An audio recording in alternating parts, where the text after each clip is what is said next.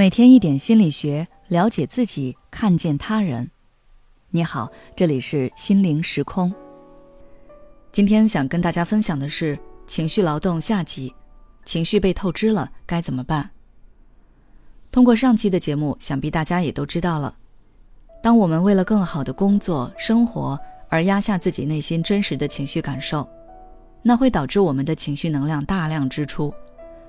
而如果一个人支出的情绪没有得到相应的回报，那么他的情绪就会被透支，他的内心也会升起一种强烈的无力感。这种无力感会导致人的生理上出现劳累，总是没有精神，对什么都提不起兴致。所以，有些人的生活虽然表面上看起来没有那么繁重，但是他们依旧会感觉很累，就是因为他们的情绪被透支了。那么，应对这种情况，我们应当怎么做呢？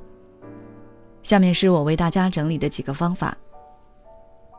第一，合理设置期待，减少情绪支出。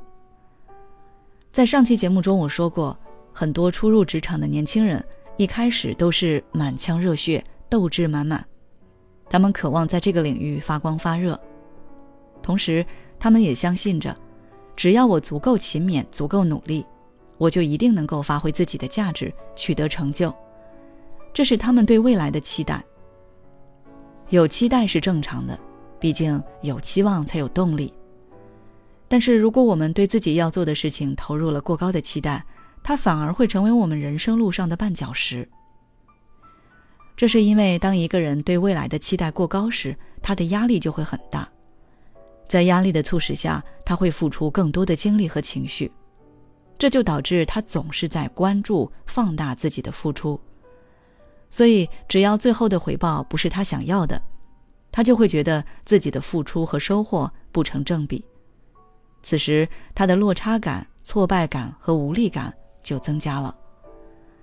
因此，我们要在做事前设置合理的期待，不要高估自己的能力，也不要低估现实因素的影响，要根据实际情况来及时调整自己的目标。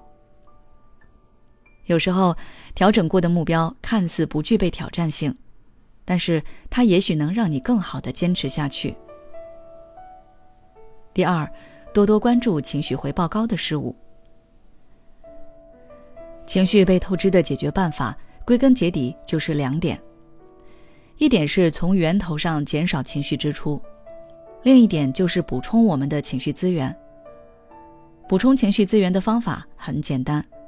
你可以多关注一些情绪回报高的事物，也就是说，我们要多做一些不需要付出太多努力就能够收获愉悦感的事物，比如看一部经典、温暖、能带给你启发的电影，修剪自己养的植物，做一份手工等等。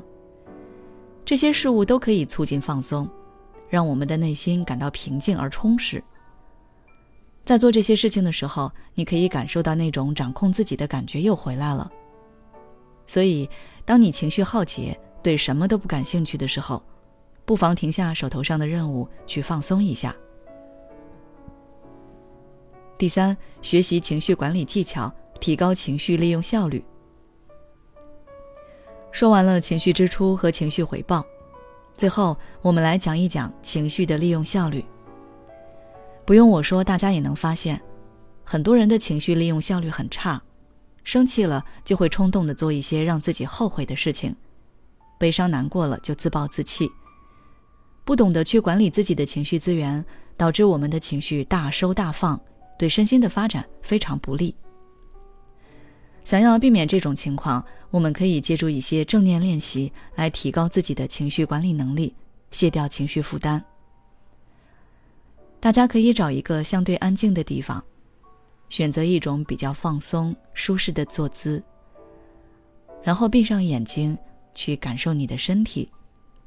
比如说，感受呼吸，感受周围的环境，甚至可以感受你咀嚼食物的过程。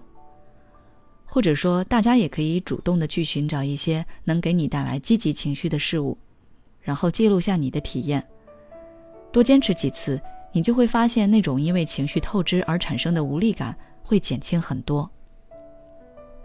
当然，除了上述方法以外，大家也可以去建立或者寻求一些支持系统，也可以换个环境的生活。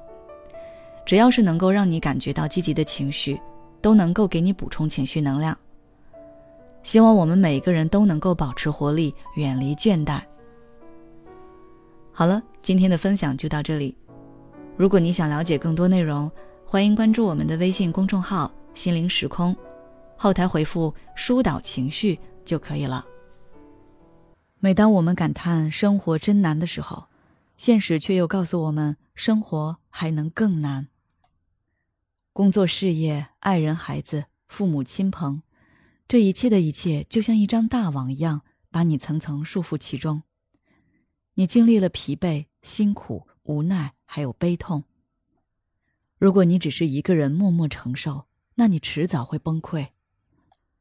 心灵时空组建了专业的心理救援队。每位咨询师都拥有超过二十年以上的咨询经验，只要你需要，我们就在。